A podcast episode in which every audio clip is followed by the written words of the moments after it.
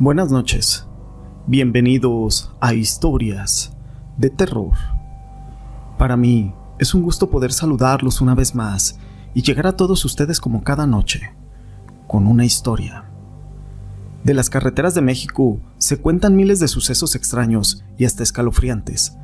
Se habla de fantasmas, demonios y otros seres mitológicos, pero el día de hoy te contaremos una historia, una historia que es verdaderamente increíble. Ser trabajador del volante es un trabajo que requiere de mucha atención y concentración, y mucho más cuando eres trailero, ya que por un descuido puedes causar un accidente donde muchas personas pudieran perder la vida. Pero todo esto no es relevante sin una historia. Mi nombre es José Llamas y te presento El Indio Conin.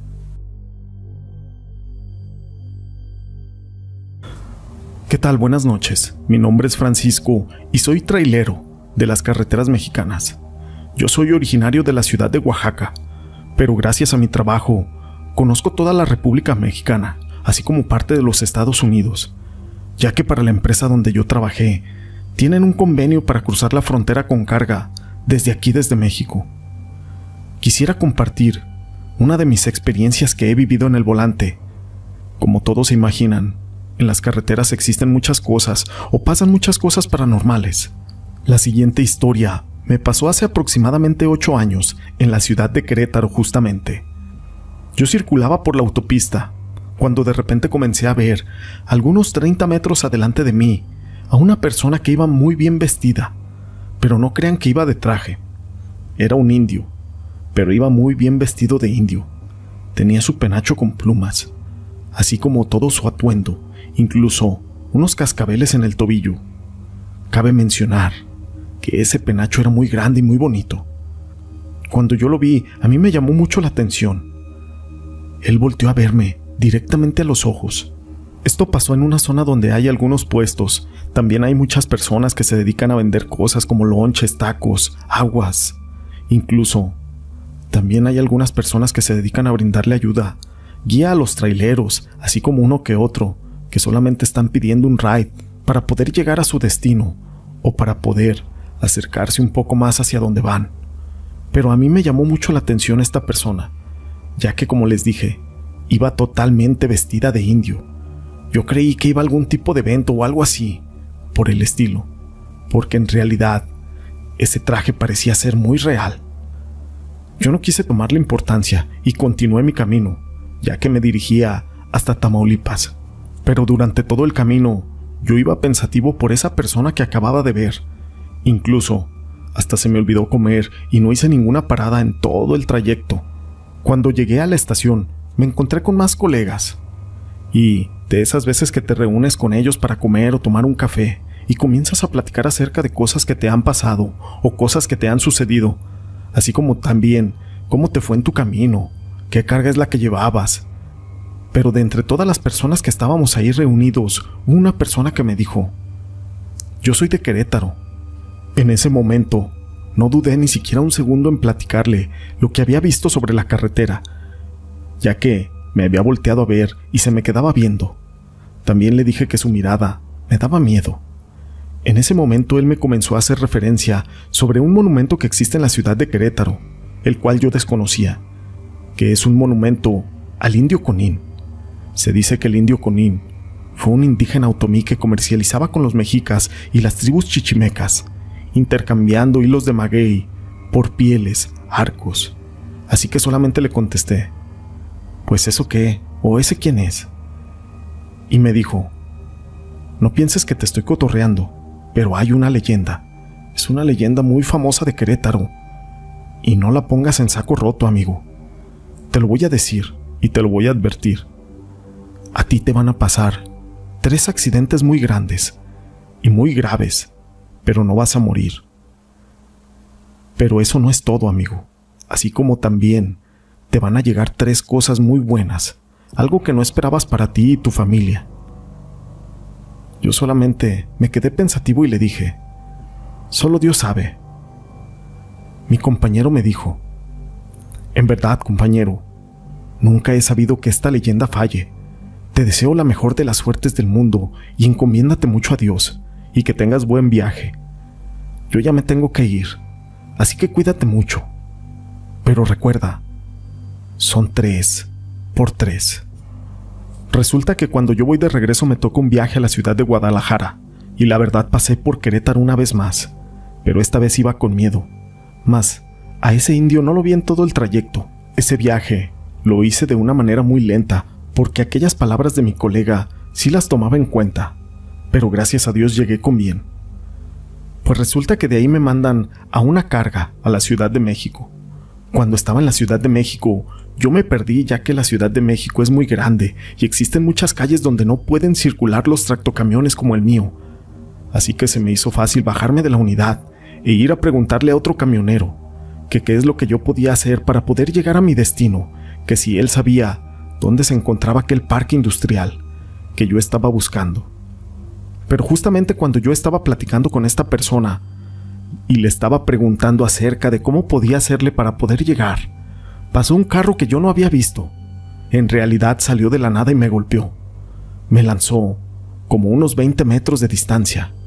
Fue un impacto brutal. Yo quedé muy mal herido, incluso estuve un tiempo en coma. Me fracturé la pierna en cinco partes. Estuve muy grave internado en un hospital durante muchos días. Tenía algunos coágulos en la cabeza y tardé mucho tiempo para recuperarme. Estuve un tiempo en silla de ruedas, otro tanto en muletas, yendo a terapias, curaciones, revisiones y todo lo que conlleva un accidente de este tamaño. Yo sentía que el mundo se me venía encima Incluso llegué a pensar que iba a morir por aquellas lesiones. No me podía sanar la circulación de mi pierna y si no se recuperaba, estaba en riesgo de perderla. Incluso pensé que jamás volvería a manejar, ya no digamos un tráiler, siquiera un carro. Incluso, yo platicaba con mi familia y solamente mi esposa me decía que debería de tener un poco de fe. Así pasó un año y pude volverme a levantar y pude volver a caminar. Ya había intentado sacar papeles para viajar a Estados Unidos, pero yo fui rechazado en más de tres ocasiones en aquella cita en el consulado. Después del accidente y de que ya podía caminar, lo intenté una vez más, teniendo mucha más suerte. En esta ocasión, sí me otorgaron aquella visa. Y no solo eso, también la empresa donde yo trabajaba me dio un cheque por aquel accidente que yo había sufrido este dinero me lo dieron a manera de alguna indemnización. La verdad es de que era muy buen dinero. A mí la empresa nunca me despidió. Aquel dinero en realidad me había llegado de la nada, así como mis papeles. Gracias a Dios, recuperé la movilidad, así como mi conciencia para volver a manejar, y me vuelvo a subir a un camión. Igual, de carga como el que yo tenía anteriormente. Después de seis meses, hice un viaje por la rumorosa, esta es una de las carreteras más peligrosas de México, donde se cuentan muchas historias. Justo a la mitad de la pendiente, me quedé sin frenos y comencé a planear y a tratar de controlar la situación. Pero me fue imposible. Volví a tener otro accidente. Caí por un barranco por más de 20 metros. Me volteé en aquella carretera, haciendo un desastre total.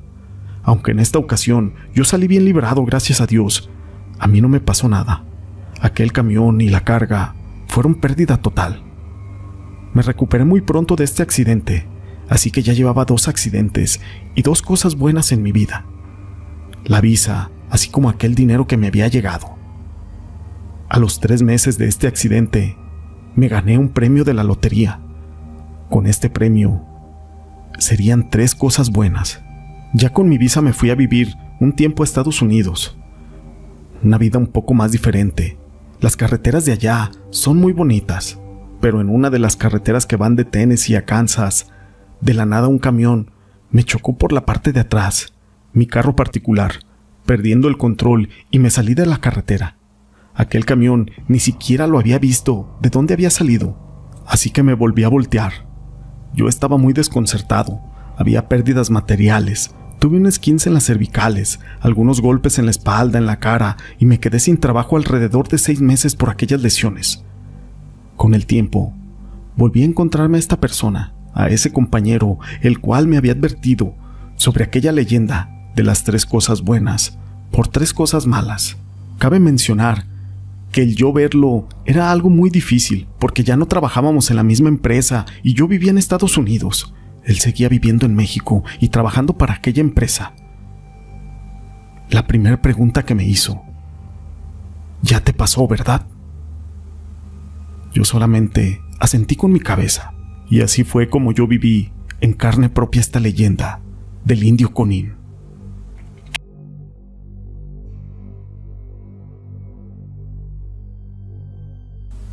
Si te ha gustado esta historia, déjame tu pulgar arriba.